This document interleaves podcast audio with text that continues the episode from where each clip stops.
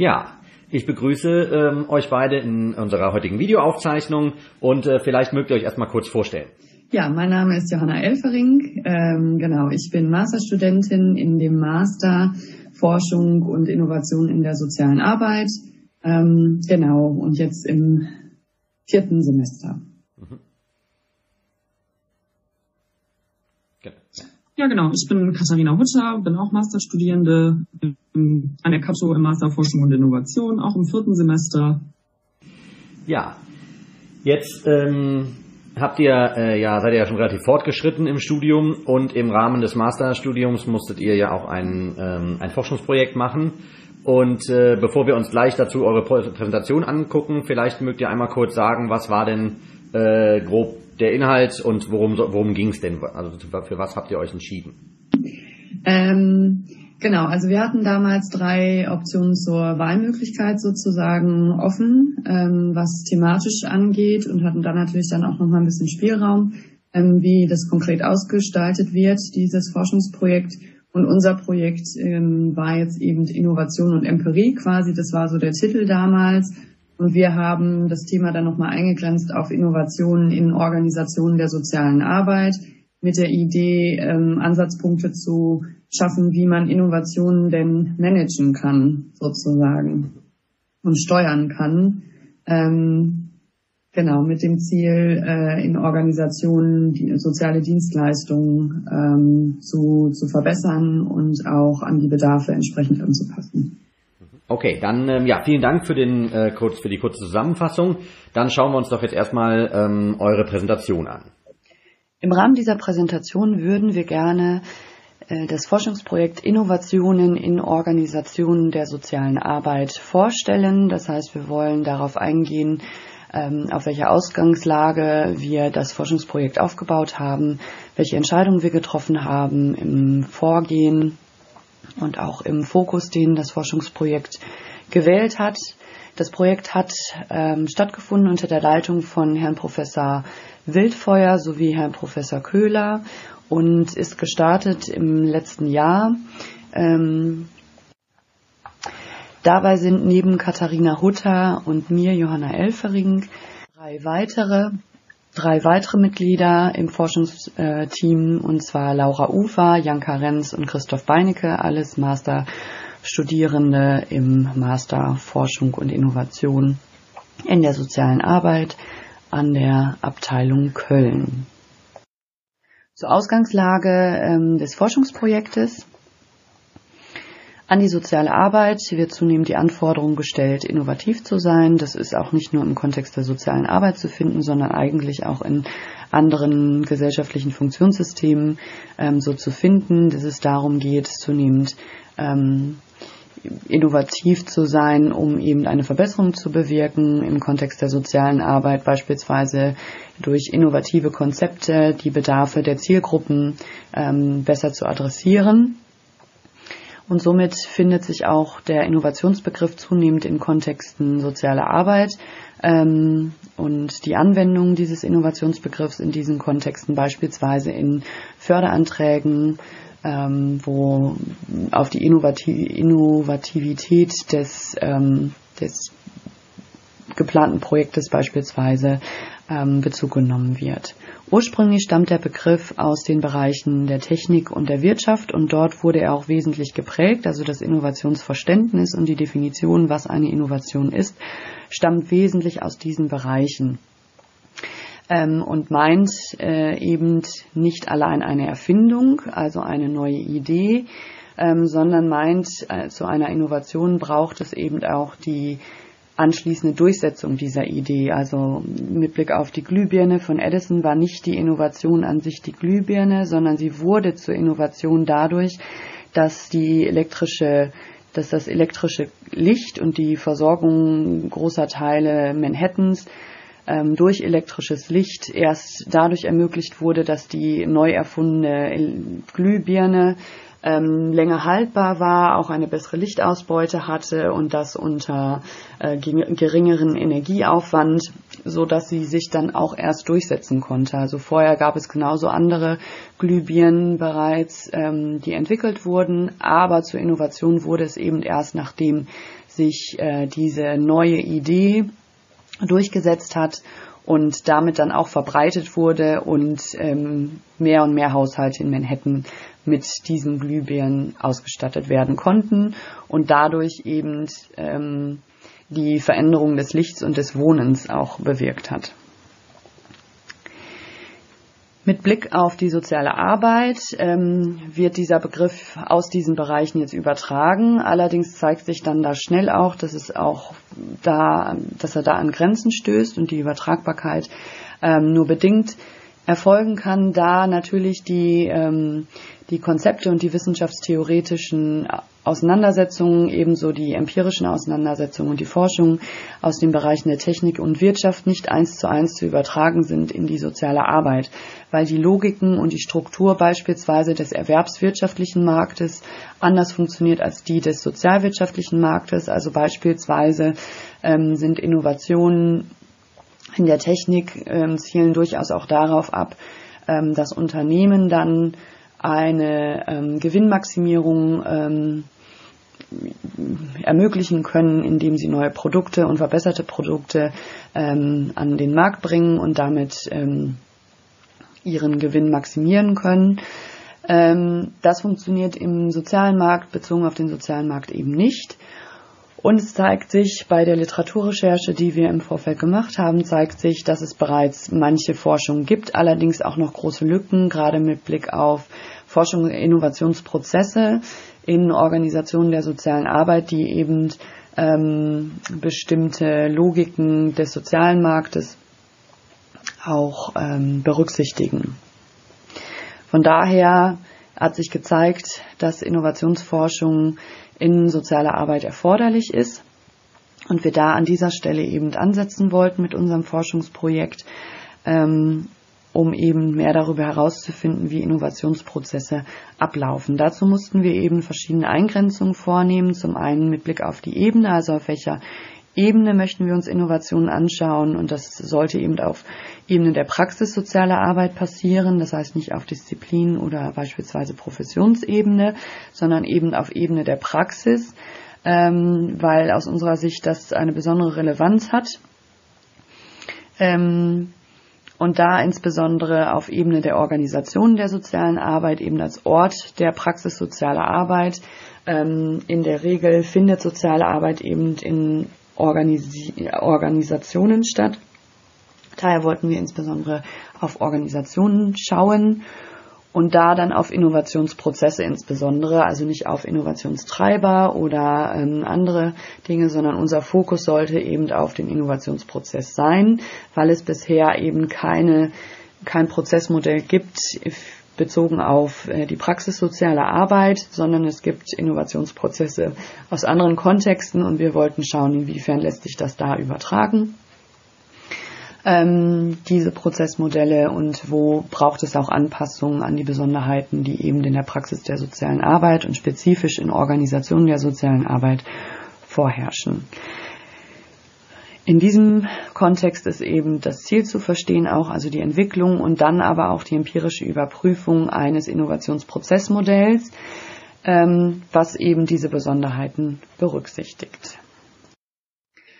Unsere Forschungsfrage ähm, zielte somit darauf ab, wie sich ähm, Bedingungen und Verläufe von Innovationsprozessen in Organisationen der sozialen Arbeit beschreiben lassen. Also es ist eine deskriptive Forschungsfrage, ähm, die sich damit befasst, eben typische Merkmale und Verläufe von Innovationsprozessen in diesem Kontext zu erfassen ähm, relevante Einflussfaktoren mit einzubeziehen und das dann in einem theoretischen Modell darzustellen, das dann im folgenden Schritt empirisch überprüft werden soll.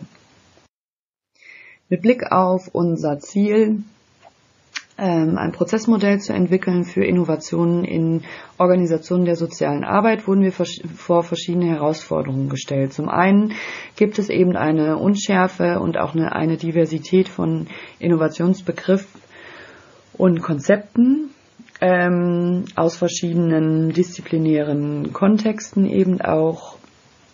ähm, die wir erstmal sichten mussten und eingrenzen mussten, auf welche wir Bezug nehmen ähm, können sinnvollerweise und wie wir diese dann nutzen können. Da haben wir uns im Wesentlichen auf zwei Ansätze beschränkt um, und Zugänge. Zum einen ähm, auf den ähm, Zugang von Schumpeter ähm, als einen ökonomischen Zugang und zum anderen einen sozialarbeitswissenschaftlichen Zugang von ähm, Papan Blasa, äh, die eben eine Definition für Innovationen in der sozialen Arbeit ähm, entwickelt hat 2011. Auch da werden wir gleich noch mal ein bisschen mehr zu sagen.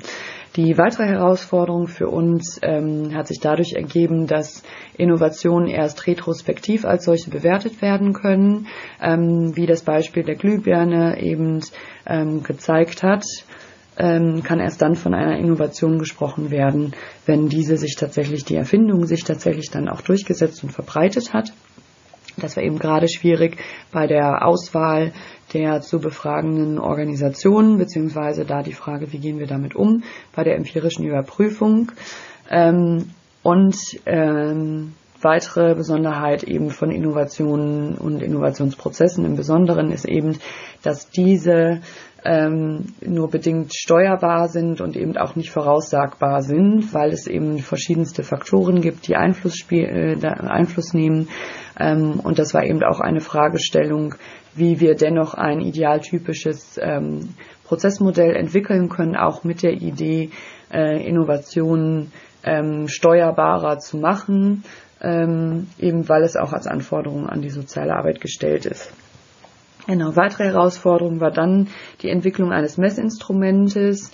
Ähm, also wie misst man eigentlich Prozesse? Ähm, wie kann man Prozesse beschreiben, ähm, die natürlich alle sehr individuell ablaufen und wie kann man aber da ähm, Kennzahlen und auch Bewertungsmaßstäbe finden, um, um diese Prozesse tatsächlich auch ersichtlich zu machen, äh, quantitativ. Ähm, genau, von daher da den Fragebogen zu erstellen, war eben eine Herausforderung. Und für uns nochmal im Besonderen die Herausforderung, sozialarbeitswissenschaftliche und ökonomische Zugänge zu verbinden. Wir sind alle Studierende der sozialen Arbeit ähm, und somit waren ökonomische ähm, Theorien und Konzepte ähm, und auch Zugänge für uns ähm, erstmal ein bisschen ferner als die sozialarbeitswissenschaftlichen Zugänge und dennoch wollten wir eben im Rahmen dieses Forschungsprojektes beides verbinden, eben weil Organisationen auch Teil der Sozialwirtschaft sind und dementsprechend war es uns auch wichtig, eben ähm, diesen Teil mit einzubeziehen in unser Prozessmodell. Wie eben schon genannt, haben wir uns bei der Entwicklung des ähm, Prozessmodells insbesondere auf zwei Autoren gestützt. Das ist zum einen Schumpeter, ein Nationalökonom, ähm, der Anfang des 20. Jahrhunderts ähm, eine Theorie entwickelt hat und auch den Innovationsbegriff wesentlich geprägt hat. Ähm, und er geht davon aus, dass Innovation immer erst retrospektiv eben als solche zu bewerten ist und dass sie in Phasen verläuft. Zum einen ist das am, zu Beginn die Inventionsphase, das heißt die, Ent, die Entstehung einer neuen Idee, sozusagen die Erfindung.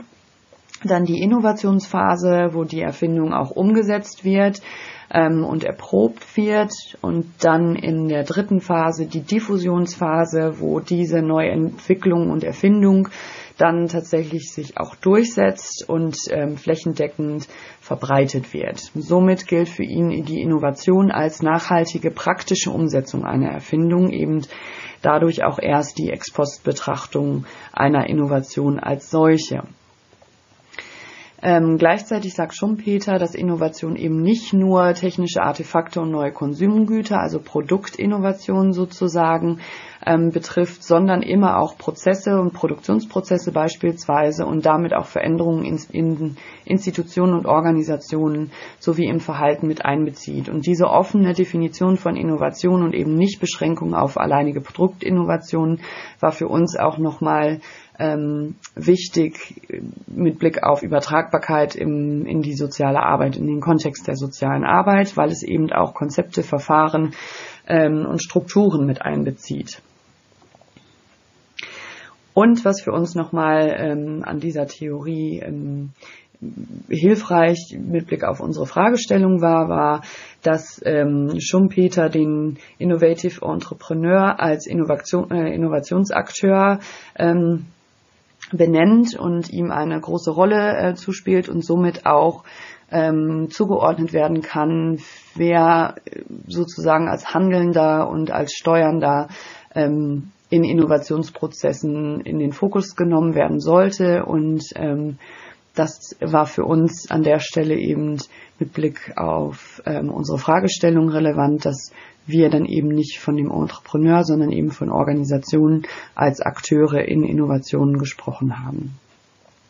Schwierig an diesem ähm, Konzept ist eben, dass es sich auf die Logik und Struktur des erwerbswirtschaftlichen Marktes bezieht und eben nicht die Besonderheiten der Sozialwirtschaft berücksichtigt, ähm, weil Schumpeter beispielsweise ähm, sehr hervorhebt, dass die Innovation eben auch den Wettbewerbsvorteil ähm, für das Unternehmen erhöht und daher der Unternehmer aus dieser Motivation heraus ähm, die, die Innovation auch vorantreibt. Vor diesem Hintergrund haben wir neben dem Innovationskonzept Schumpeters uns an einem weiteren Innovationskonzept ähm, orientiert, und zwar an dem von Anne Papen-Blaser, die ähm, eine sozialarbeitswissenschaftliche Herangehensweise hat und die quasi die ähm, den Grundstein gelegt hat, auch für die Innovationsforschung in der sozialen Arbeit aus unserer Sicht. Sie hat im Jahre 2011 ihr Buch veröffentlicht, ihre Dissertation Innovation in der sozialen Arbeit zur theoretischen und empirischen Grundlegung eines Konzeptes und der Titel beschreibt es schon ganz gut. Ähm, und zwar ist sie in ihrem Vorgehen so vorgegangen, dass sie zum einen eine umfassende ähm, Literaturrecherche betrieben hat und ähm, auf dieser Grundlage eine aus unserer Sicht herausragende Systematisierung bestehender Innovationskonzepte in verschiedenen Disziplinen ähm, ja, geleistet hat ähm, und das zusammengefasst hat in fünf Merkmalen an, von Innovationen. Und ähm, was sie dann schließlich gemündet hat in einer Definition von Innovationen in der sozialen Arbeit. Ähm, die sehen Sie jetzt hier.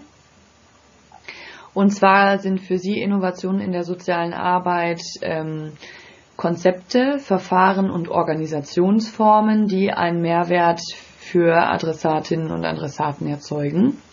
Und zwar basieren diese auf neuem oder neu kombiniertem Wissen und sind in intendierten und kooperativen Prozessen entwickelt. Ähm, diese Definition von Innovation ähm, war eben notwendig, weil es sie bisher noch nicht gab im Kontext der sozialen Arbeit. Und ähm, somit schafft sie den Transfer und die Nutzbarmachung auch dieses Innovationsbegriffs in der sozialen Arbeit, wo der auch schon vorher natürlich genutzt wurde.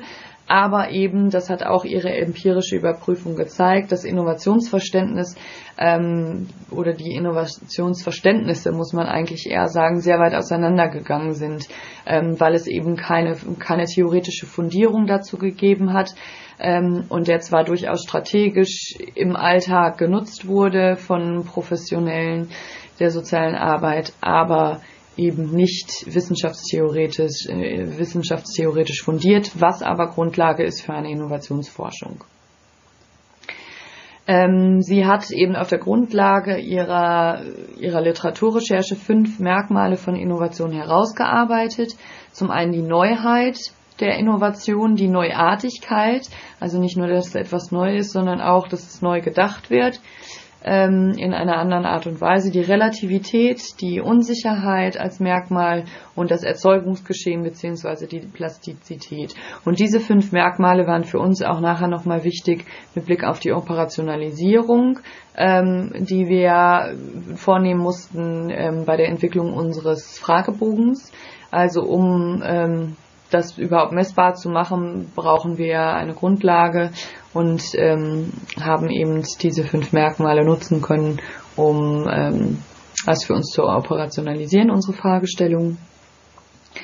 Und dazu hat ähm, Blaser auch die empirische Überprüfung ihres, ähm, ihrer Definition und ihres Konzeptes auch vorgenommen ähm, in einem Rahmen einer qualitativen Studie und ähm, hat damit auch einen Grundstein für uns gelegt und für unsere Arbeit oder Ansatzpunkte geschaffen ähm, für die empirische Überprüfung ähm, unseres theoretischen Modells. So und von daher haben wir auch mit Blick auf ähm, die empirische Überprüfung ähm, Aspekte nutzen können aus ihrer Arbeit. Ähm, Schwierigkeiten hatten wir mit zwei Aspekten. Ähm, mit Blick auf das Innovationskonzept von Papa Blasa. Und zwar wird aus unserer Sicht das institutionelle Spannungsfeld, in dem Innovationen in der sozialen Arbeit passieren, ähm, nicht ausreichend dargestellt. Und ähm, dieses Spannungsfeld erzeugt sich eben dadurch, dass es verschiedene Stakeholder gibt mit verschiedenen Interessen, die möglicherweise sogar wieder, widersprüchlich sind.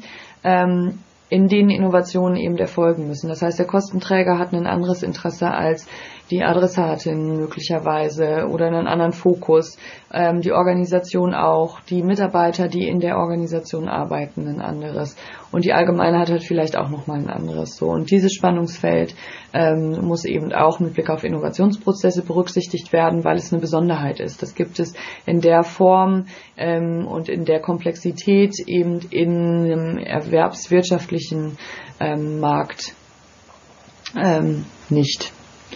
Ähm, genau. Und zum anderen äh, wurde in ihrem Konzept ähm, allgemein von Innovationen in der sozialen Arbeit gesprochen, aber eben kein Akteur ähm, besonders hervorgehoben, der für die Steuerung und Planung von Innovationsprozessen eine Rolle spielt. Ähm, genau, und das war mit Blick auf unsere Fragestellung und auch mit dem, mit dem fortgesetzten Ziel quasi, dass unser Anliegen war, mit unserer Forschung auch ähm, einen Grundstein legen zu können, dass ähm, zukünftig Empfehlungen gegeben werden können, wie Innovationsprozesse in Organisationen eben sinnvollerweise gestaltet oder auch gemanagt werden können ähm, und welche Voraussetzungen dafür geschaffen werden können und wie Prozesse möglichst gesteuert werden sollten, damit die Erfolgsaussicht besonders gut ist. Und aus dem, vor dem Hintergrund war es für uns eben auch nochmal wichtig, auch tatsächlich einen Akteur oder eine Akteurin benennen zu können und das ist eben ähm, in, in unserem Falle mit Blick auf unsere Fragestellung die Organisation der sozialen Arbeit. Vor dem Hintergrund unserer Literaturrecherche und den Ergebnissen ähm, dieser Recherche sowie auch den Kritikpunkten, die uns dabei ähm, deutlich geworden sind an bestehenden Konzepten und Definitionen, ähm, haben wir dann unser eigenes Innovationsprozessmodell entwickelt, ähm, indem wir diese Aspekte genommen haben, verschiedene, und die weiterentwickelt haben. Also zum einen eben Schumpeter mit seinem Prozess- bzw. Phasenmodell ähm, und der Idee des Entrepreneurs sowie Papan Blaser mit ihrer Definition ähm, von Innovationen in der sozialen Arbeit sowie ihre empirischen Ergebnisse, die ersten, ähm, und auch die, das empirische Vorgehen sozusagen, was für uns nochmal sehr hilfreich war, um unser eigenes empirisches Vorgehen auch ähm, zu planen. Und als drittes, was noch nicht benannt wurde, die Kontingenztheorie beziehungsweise auch der situative Ansatz genannt. Das meint eben, dass Organisationen sich immer auch in einem Umfeld bewegen, auf das sie reagieren und dass von daher, dass es eben nicht den einen, das eine Idealtypische gibt, sondern ähm, dass es immer auch ein, eine situationsbezogene Steuerung braucht. Ähm, und auch das wollten wir eben abdecken oder, oder zumindest ähm, einbeziehen in unser Prozessmodell, was im Folgenden von Katharina Hutter vorgestellt werden soll. Ja, genau. Also stelle ich jetzt unser ähm, Prozessmodell von Innovation in Organisation der sozialen Arbeit dar. Zu Beginn ähm, erkläre ich einmal die Begriffe, die Sie sehen, ähm, Diffusion, Invention, Innovation. Diese drei Begriffe benutzt auch Schumpeter, von dem wir in der Folie vorher schon ähm, gehört haben, für sein Innovationsmodell. Äh, wir haben diese drei äh, Phasen, die Schumpeter beschreibt, auch in unter drei unterschiedlichen Phasen dargestellt, da wir uns an jenen orientiert haben. Aber wie man erkennen kann, haben wir daraus ein ausdifferenzierteres ähm, Innovations, einen ausdifferenzierteren Innovationskreislauf entwickelt. Ähm, die unterschiedlichen Farben lassen, die unterschiedlichen Farben bei den drei Begriffen lassen sich dann auch äh, auf die unterschiedlichen Farben der Pfeile, die die Phasen verbinden, ähm, zuordnen. Zum Beispiel der Übergang von Planung zu Pilot ist mit einem blauen Pfeil äh, markiert die Planung an sich ist noch Teil der Invention, der Pilot wird aber zur Innovation. Deswegen ist, dies, ist dieser Übergang mit, der blauen, mit dem blauen Pfeil ähm, dargestellt, weil sich dieser Prozess, also dieser Übergang schon zum, zu der großen Überschrift bei Schumpeter der Innovation zuordnen lässt. Außerdem haben wir um unseren, um unseren Kreislauf einen Kreis gezeichnet, der soll darstellen, dass es sich halt um ein ähm, Prozessmodell in, innerhalb von Organisationen der sozialen Arbeit handelt. Sie erkennen auch, dass es zwei Pfeile gibt, die aus dem Kreislauf hinausgehen, die Dissemination, die Durchsetzung und die Durchsetzung und Anerkennung. Zu dieser, äh, zu diesen zwei Pfeilen werde ich am Ende der Folie noch etwas erklären. Äh, in der Folie vorher ist schon erklärt worden, dass Organisationen nicht im luftleeren Raum handeln, sondern auch an eine Umwelt gebunden sind. Die erkennen wir hier noch nicht. Das wird auf der nächsten Folie etwas klarer. Da werde ich auch noch was zu erzählen. Auf dieser Folie konzentrieren wir uns jetzt erstmal auf den Prozess innerhalb der Organisation der sozialen Arbeit. Ähm, da es sich bei unserer Darstellung um ähm, einen idealtypischen Kreislauf handelt, haben wir auch eine haben wir auch einen Anfang. Unser Anfang wäre die Krise. Ähm, die Krise ist nämlich der Anstoß für einen Innovationsprozess im besten Falle, denn Krisen werden durch ähm, veränderte Bedarfe der Zielgruppe, äh, veränderte Bedarfe, andere Zielgruppen oder auch Gesetzesänderungen äh, hervorgerufen. Und das sind ähm, Geschehnisse, auf die Organisationen reagieren müssen. Äh, deswegen haben wir das als Anfangspunkt genommen und auch den Begriff der Krise gewählt, der zwar negativ konnotiert ist, aber auch etwas Positives beinhalten kann, denn Krisen äh, sorgen auch für einen Neuanfang und in unserem Prozess im besten Falle für den Anstoß eines Innovationsprozesses. Ähm, gefolgt auf die Krise kommt die kritische Analyse. Wir haben innerhalb unseres Forschungsprojekts äh, interdisziplinär ähm, uns an interdisziplinärer Literatur bedient. Ähm, also wir haben nicht nur Literatur aus ähm, der sozialen Arbeit oder der Wirtschaft, sondern auch aus dem Projektmanagement gelesen. Und ähm, dabei ist uns das Instrument der SWOT-Analyse des häufigeren begegnet. Und wir halten dieses Instrument für sinnvoll, um eine kritische Analyse durchzuführen. Bei der SWOT-Analyse handelt es sich einmal um darum, die Stärken und Schwächen, die innerhalb einer Organisation ähm, vorhanden sind, aufzuzeigen, zu benennen und sich vor Augen zu führen. Und zum Weiteren sollen die Chancen und Risiken, die außerhalb der Organisation, also in der gerade eben schon erwähnten Umwelt liegen, ähm, dargestellt, sich vor Augen geführt werden und beachtet werden. Das Ziel der SWOT-Analyse ist, dass wir am Ende eine Risikoabschätzung haben und ähm, auch wissen, welche Interessen oder welche unterschiedlichen Interessen die Stakeholder verfolgen, ähm, um diese berücksichtigen zu können.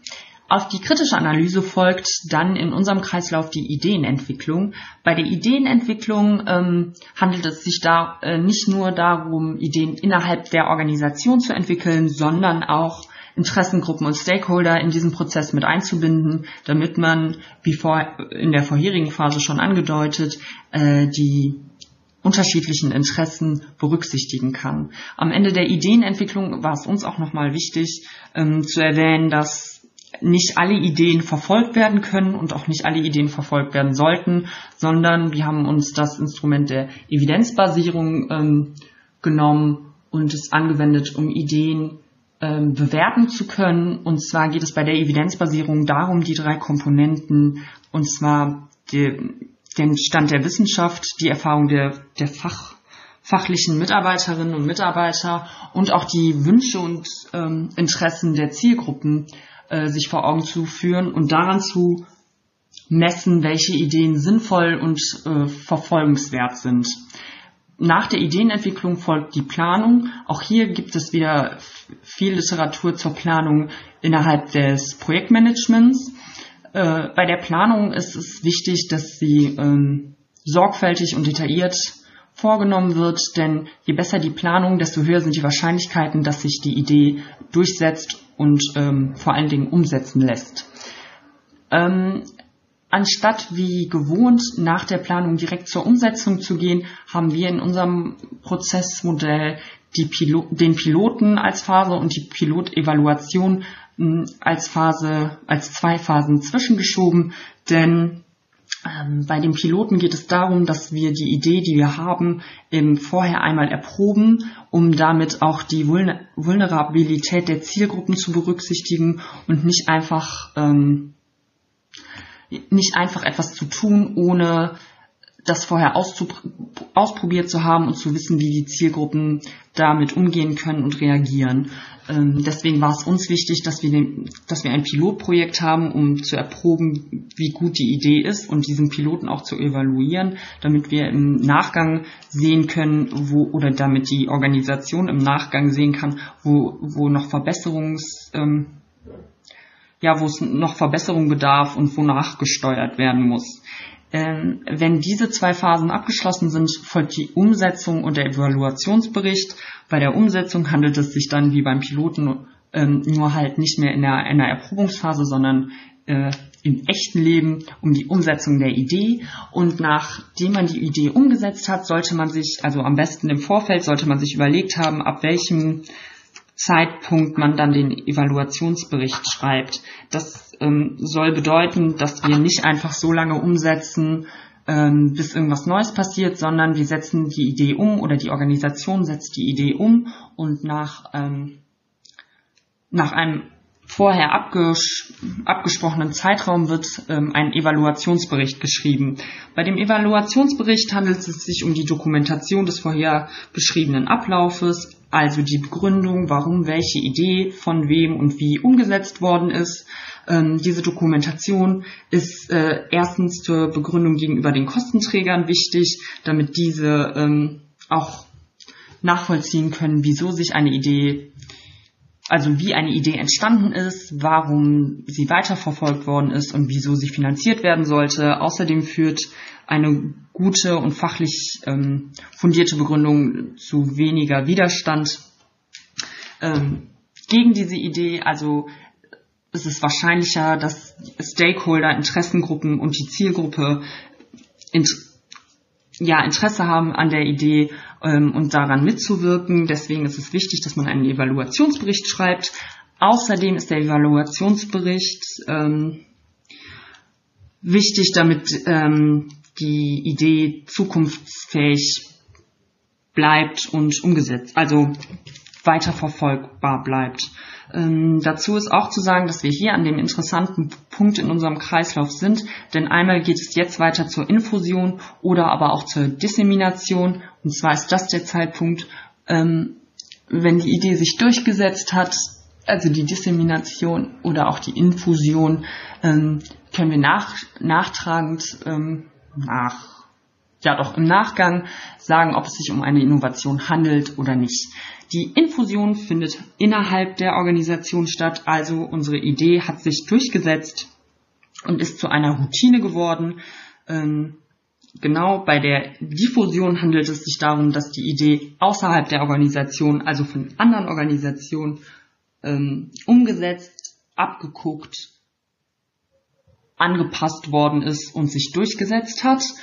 Und äh, bei der Infusion, wie gesagt, handelt es sich um den internen um die interne Implementierung unserer Idee, die dann zu einer Routine wird.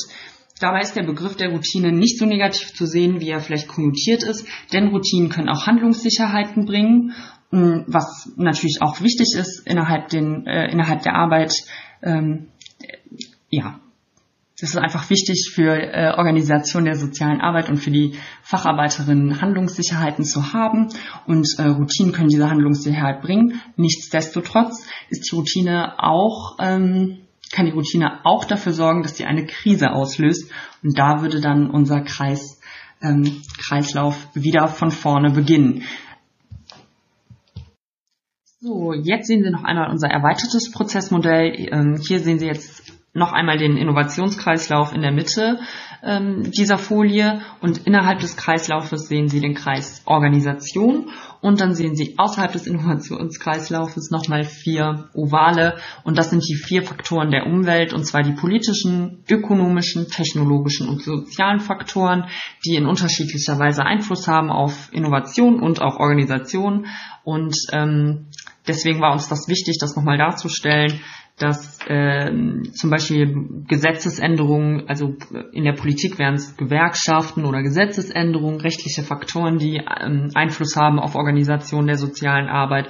Bei sozialen Faktoren wäre es der demografische Wandel oder veränderte Zu- und Abwanderung in der Gesellschaft, äh, technologische Faktoren, das ist jetzt auch ganz aktuell bei der Co Corona-Pandemie ähm, äh, ein Faktor, der schon eine Rolle, große Rolle auch spielt bei der sozialen Arbeit, äh, neue technische Errungenschaften, Formen der Kommunikation, die wir jetzt auch nochmal neu oder die Organisation jetzt nochmal neu für sich entdecken und weiterentwickeln.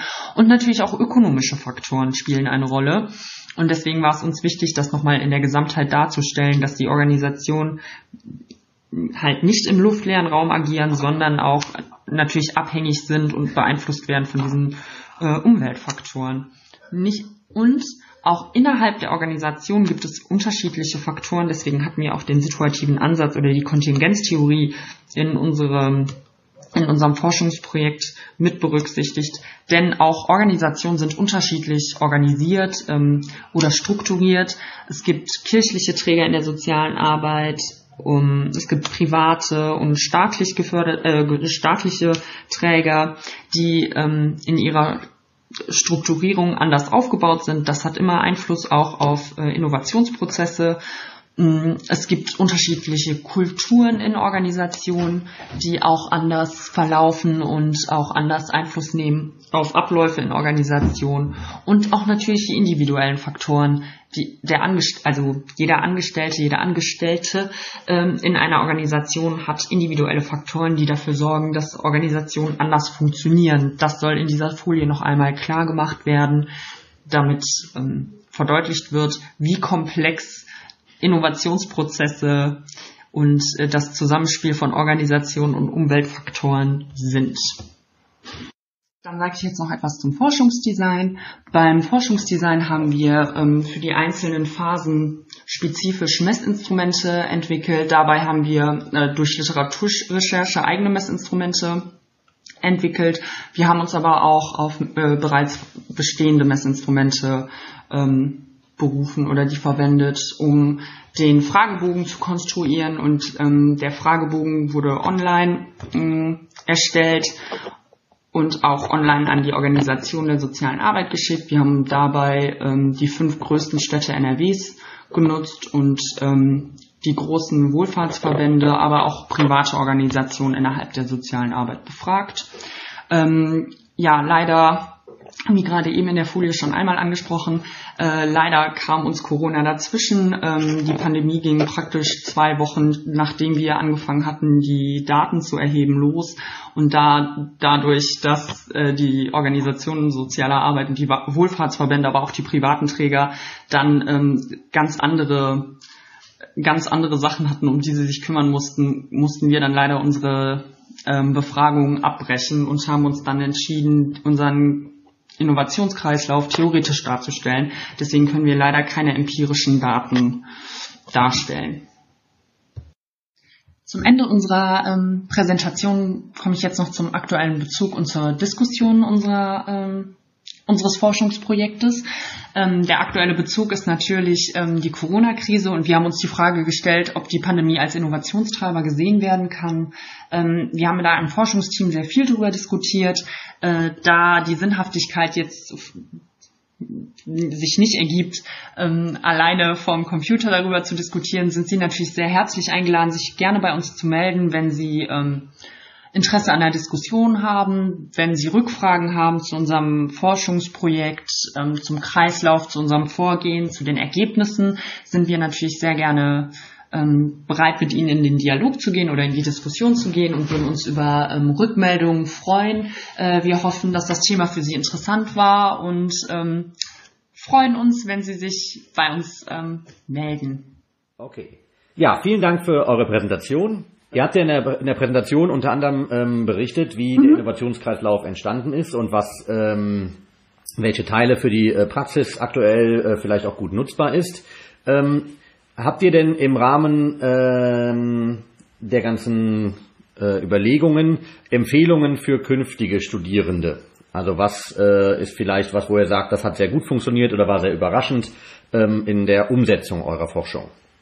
Ähm, was überraschend äh, sehr gut lief, war, dass die ähm, Hürden sehr niedrig, also dass es eigentlich keine Hürde ist, auch äh, Wissenschaftlerinnen, in unserem Fall war das die Frau Professor Papan Blaser, äh, auch anzuschreiben und da ähm, ja, zu, sich nochmal rückzuversichern, das Forschungsprojekt vorzustellen und auch von ihr sich anzuhören, was da vielleicht äh, zu kurz gedacht ist oder was sehr gut gelaufen ist und auch wie sie ihren ähm, Forschungsprozess damals äh, angefangen hat, warum sie sich für das Thema Innovation in der sozialen Arbeit entschieden hat. Ähm, das fand ich sehr spannend, dass man da auch einen direkten ähm, Zugang hat zu Wissenschaftlerinnen, die da äh, schon zu geforscht haben. Also das würde ich gerne für die Studierenden, die da noch, ähm, äh, die noch überlegen zu forschen oder den Master zu machen, äh, das war eine sehr schöne Erfahrung. Ja. Genau, für mich war auch nochmal besonders interessant, äh, in dem Prozess überhaupt ein neues äh, Modell zu entwickeln. Das war neu für mich, ähm, eben auf der Grundlage von unserer Literaturrecherche ein neues Modell zu entwickeln und das eben auch ähm, theoretisch zu begründen und bei uns immer wieder die Frage, naja, aber wofür braucht man das Ganze denn jetzt eigentlich? Also selbst wenn man da jetzt ein schönes, idealtypisches Modell entwickelt hat, ähm, welchen Nutzen hat das Ganze denn eigentlich? Weil wir das natürlich nicht mit dem Ziel machen, äh, möglichst viel Papier zu produzieren, sondern das Ganze ja auch irgendwie anwendungsbezogen haben wollten. Und da fand ich diesen diesen Entwicklungsprozess ganz interessant bei uns auch in der, in der Gruppe zu erleben, wie das so langsam geboren wurde ähm, und wie, wie interessante Diskussionen auch dabei entstanden sind und eben auch die Diskussion darüber, wofür machen wir das Ganze eigentlich. Und Ziel war es ja für uns auch, dieses Prozessmodell anschließend auch empirisch zu überprüfen. Da hatten wir jetzt aufgrund der der Pandemie leider das Problem, dass es da eben schwierig war, ähm, entsprechende ähm, Organisationen ausreichend, in ausreichender Zahl ähm, zu finden, weil uns das da so ein bisschen reingegrätscht ist.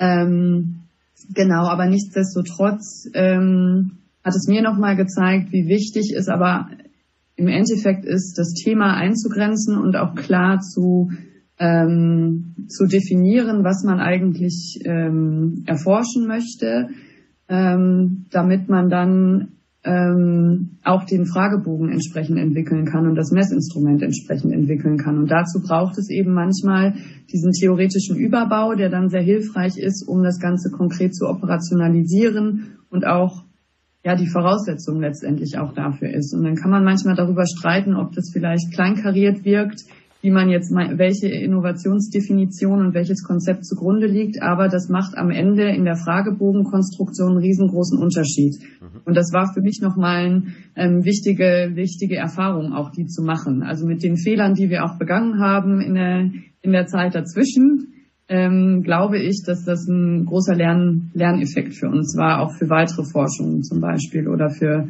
ähm, für weitere Entwicklungen auch. Mhm. Ja, danke schön für die Einschätzung.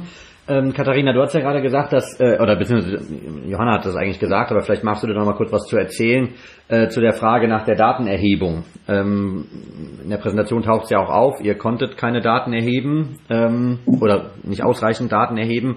Ähm, woran hat das gelegen?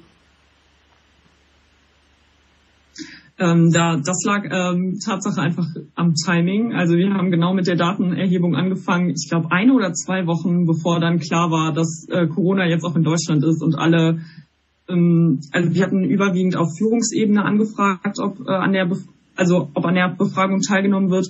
Und die waren natürlich dann damit beschäftigt, jetzt äh, auf die Pandemie und äh, ja und deren krassen Einschränkungen zu reagieren. Und das äh, war überhaupt nicht möglich, da noch an Forschung teilzunehmen, weil es da einfach andere Sachen gab, die wichtiger waren. Ja, ja okay. Ähm, genau, ist natürlich schade. Gleichzeitig zeigt es aber ja auch ähm, ein Phänomen, äh, was ihr ja beschreibt, nämlich dass ähm, in, in Krisen sehr schnell gehandelt werden muss und sehr äh, zügig. Das bremst natürlich andere Dinge, in dem Fall leider eure äh, Befragung. Aber ähm, eine Frage, die ich euch gerne noch stellen möchte. Würdet ihr denn aus eurer Perspektive sagen, dass die Corona-Krise ein Innovationstreiber ist, äh, wenn ihr sagt, Krisen sind äh, Innovationstreiber? Ähm, ich würde aus also meiner Einschätzung nach auf jeden Fall sehen, äh, so sehen, dass es ein äh, Innovationstreiber ist, allerdings auch möglicherweise Innovationshemmer. Also ich glaube, es kann beides sein. Es hängt sehr stark davon ab, ähm, in welchem Kontext ähm, Organisationen sich befinden, welche Ressourcen auch da sind und wie auch das Personal Möglichkeiten hat, auf die neue Situation zu reagieren und auch ähm, Dinge zu entwickeln beispielsweise. Also es kann ja auch durchaus so sein, dass durch äh, Hygienevorschriften beziehungsweise auch durch ähm, Mangel an Ressourcen äh, einfach auch Zeiten, die für Entwicklung von Ideen und von innovativen äh, Konzepten, dass die gar nicht mehr gegeben ist. So und ich fand, das war auch ein interessantes Phänomen zu sehen, was glaube ich eine, eine, Besonderheit auch in der sozialen Arbeit ist. Ähm, dass, dass es eben immer diesen Anwendungsbezug hat und dass also Personen und ähm,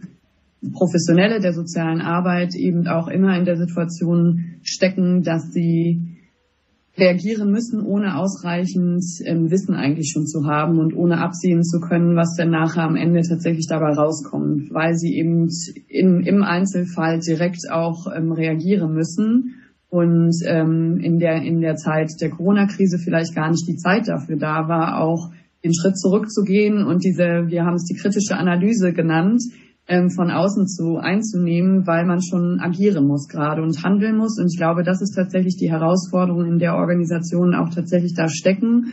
Und umso wichtiger finde ich aber, sich bewusst zu machen, welche Bedeutung auch die kritische Analyse hat, um die, die Innovationsprozesse auch planvoll zu steuern und auch um Chancen zu nutzen und Risiken zu minimieren. Ähm, genau, und ich glaube, ein Riesentreiber der Corona-Krise sind neue Formate, die jetzt auch plötzlich entwickelt wurden, die vorher sicherlich auch häufig auf ähm, Widerstand gestoßen sind, auch finde ich zu Teilen berechtigt. Also wenn man jetzt an digitale Angebote denkt, muss man sich natürlich auch immer fragen, wo sind die Grenzen? aber plötzlich sind Dinge möglich geworden. Ähm, ich glaube, Katharina, wir haben gestern noch über einen digitalen Jugendtreff getroffen, äh, gesprochen, der angeboten ist, äh, angeboten wird ähm, und der natürlich auch durchaus sehr nah an der Lebenswelt der Jugendlichen dann dran ist, wo Angebote geschaffen werden können, die nicht nur auf den eigenen Raum bezogen sind, wo auch eine Vernetzung stattfinden kann oder auch ein Kennenlernen von Jugendlichen, die sich ansonsten vielleicht nicht getroffen hätten, aber über ein gemeinsames Interesse vielleicht plötzlich kennengelernt haben. Ähm, genau, und ich glaube, da war, hätte es vorher deutlich mehr Bedenken gegeben und vielleicht auch mehr Widerstand und plötzlich in der Situation, wo es alternativlos schien. Okay. Ja, vielen Dank, ihr zwei. Als letztes und zum kleinen Abschluss ähm, würde ich von euch gerne noch ähm, oder würde ich euch noch zwei Fragen stellen. Und zwar äh, erstens, ähm, welchen Nutzen für die äh, Praxis der sozialen Arbeit würdet ihr sagen oder welchen Hauptnutzen ähm, zieht ihr aus eurem, aus eurem Forschungsprozess oder Forschungsergebnis? Und ähm, wie ist euer bisheriges Resümee zu dem Studiengang, den ihr nun mal jetzt ja schon so gut wie absolviert habt? Genau, vielleicht mhm. ähm, fängst du an, Katharina, und dann äh, mhm. kriegt Johanna das Schlusswort. Alles klar. Ähm, also der Nutzen für die Praxis von unserem Innovationsprozessmodell ist natürlich, dass der sehr ausdifferenziert ist. Der, unser Fragebogen zeigt das auch. Wir haben da sehr spezifische Fragen teilweise auch gestellt, in den, äh, passend zu den einzelnen Phasen. Und ähm, ich finde das sehr praktisch für ähm, die Organisationen innerhalb der sozialen Arbeit, um auch zu sehen, an welchem Punkt sie jetzt stehen, weil wir haben natürlich jetzt den idealtypischen Kreislauf dargestellt, aber man kann ja sich in jeder, fast jeder dieser Phasen fragen, ähm, wo stehe ich gerade und wo will ich hin und ähm, das finde ich ist ähm, sehr praktisch und es ist ähm, auch, wir haben uns auch viel durch, also es war ein sehr interdisziplinärer Ansatz, auch in der Literaturrecherche haben wir uns nicht nur mit Management und ökonomischen, sondern natürlich auch mit der, mit dem Thema äh, soziale Innovation oder in der sozialen Arbeit stattfindende Innovation beschäftigt. Und ähm, deswegen haben wir auch Management-Elemente drin, die für Abläufe in der sozialen Arbeit auch ähm, wichtig sein können, sich das nochmal zu fragen und zu verdeutlichen, wie das gerade angesprochen wurde, ist, äh, angesprochen worden ist. So eine kritische Analyse ist ähm, häufig was, was in der sozialen Arbeit verloren geht. Und das ist ähm, sehr wichtig, sich das zu fragen. Was kann ich und ähm, welche Ressourcen habe ich und wie nutze ich die und was sind Faktoren, die ähm, einen Innovationsprozess oder eine, die Entwicklung, Weiterentwicklung einer neuen Idee vielleicht hemmen können. Das finde ich sehr, sehr gut an dem, in unserem. Äh, Kreislauf. Und ähm, der Master an der Kato, natürlich haben wir jetzt den Innovation, Forschung und Innovationsmaster studiert. Der hat sich, das hat sich ja jetzt auch nochmal verändert.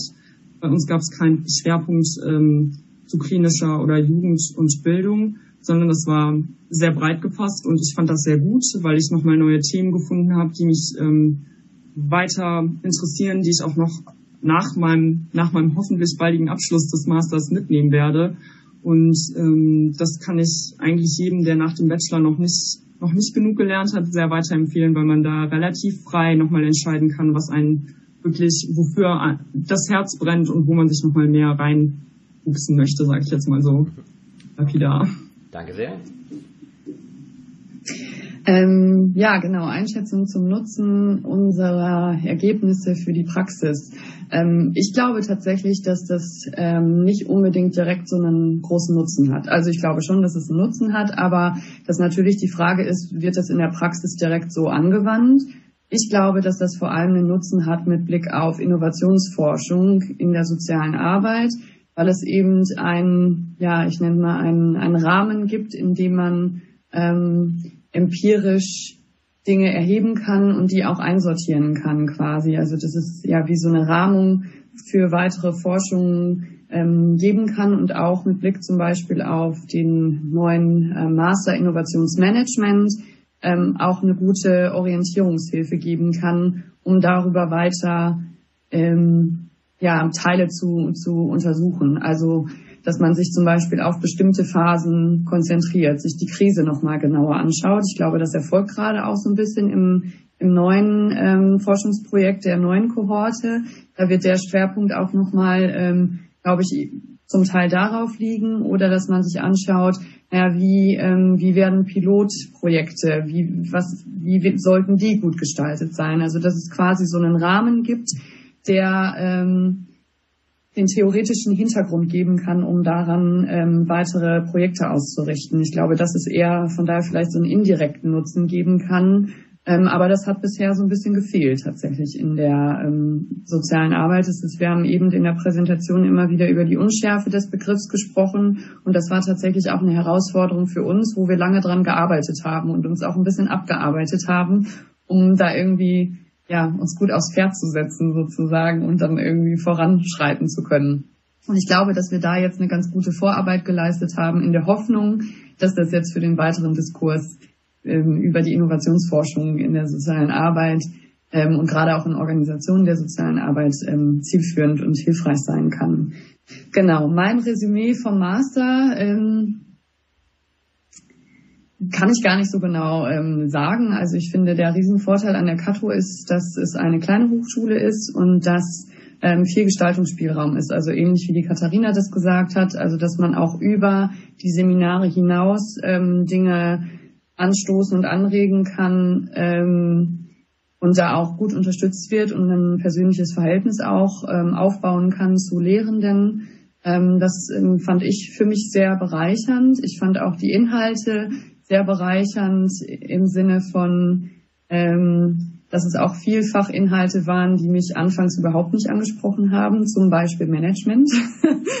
ähm, und wo ich aber jetzt gemerkt habe, wofür das auch sinnvoll und nützlich ist, auch in meiner Arbeit. Also ich dachte immer, das ist für mich gar nicht so relevant. Es ist gut, dass andere das machen, aber mich betrifft es ja gar nicht. Und ich fand das aber gerade auch gut, jetzt zu verstehen, wie vielleicht andere ähm, Professionen ticken oder andere Vertreter sozusagen, mit denen ich ja auch zu tun habe in meiner, in, meinem, in meiner Praxis. Ähm, genau.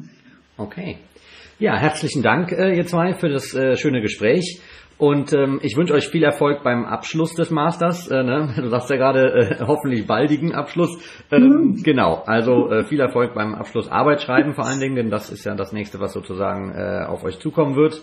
Und ähm, ja, dann äh, verabschiede ich mich. Macht's gut. Ja, herzlichen Dank für das Interesse.